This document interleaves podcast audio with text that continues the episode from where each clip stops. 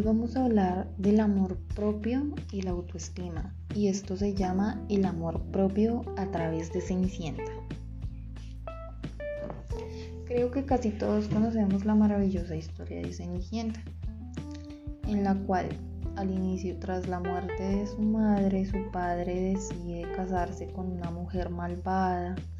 la cual tiene dos hijas y más adelante tras la muerte del padre de Cenicienta, estas deciden ultrajar a Cenicienta, maltratarla y convirtiéndola en su sirvienta, en su esclava prácticamente. En este momento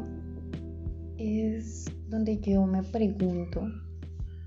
¿qué pasaría si Cenicienta decide reclamar todas las pertenencias de su padre y hacerse responsable de sí misma, sin dejar que estas personas le maltratasen psicológicamente y siguieran ultrajándola de esta manera. En este momento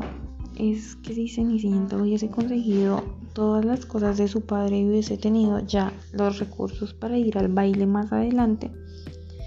la respuesta del príncipe hacia cómo es ella hubiese sido la misma. Igualmente la hubiera amado y se hubiera enamorado de ella completamente, sin importar si el hada madrina le da algo más bello o más hermoso,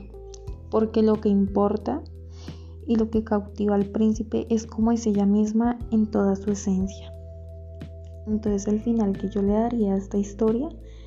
es casi el mismo porque sí quedarían juntos, porque se amarían a pesar de que no llevaría las mismas cosas que en el cuento original. Pero todo este amor propio que tiene Cenicienta por ella misma, esta seguridad, porque nadie se va a ver hermoso si no tiene ese amor propio hacia sí mismo. Entonces, en este momento es donde sí, lo reitero nuevamente, hubiera tenido el mismo final donde hubieran sido, como dice en el cuento, felices comiendo perdices. Aquí al final es donde nos damos cuenta que si somos nosotros mismos, si nos amamos a nosotros mismos, podemos conseguir lo que queramos. Las personas no nos van a amar porque nos veamos mejor que alguien porque al final lo que atrae realmente a una persona es lo que tú sientes, cómo eres y cómo te perciben, pero no físicamente, sino el amor que te tienes y lo que puedes generar a los demás. Ese amor que puedes dar a los demás,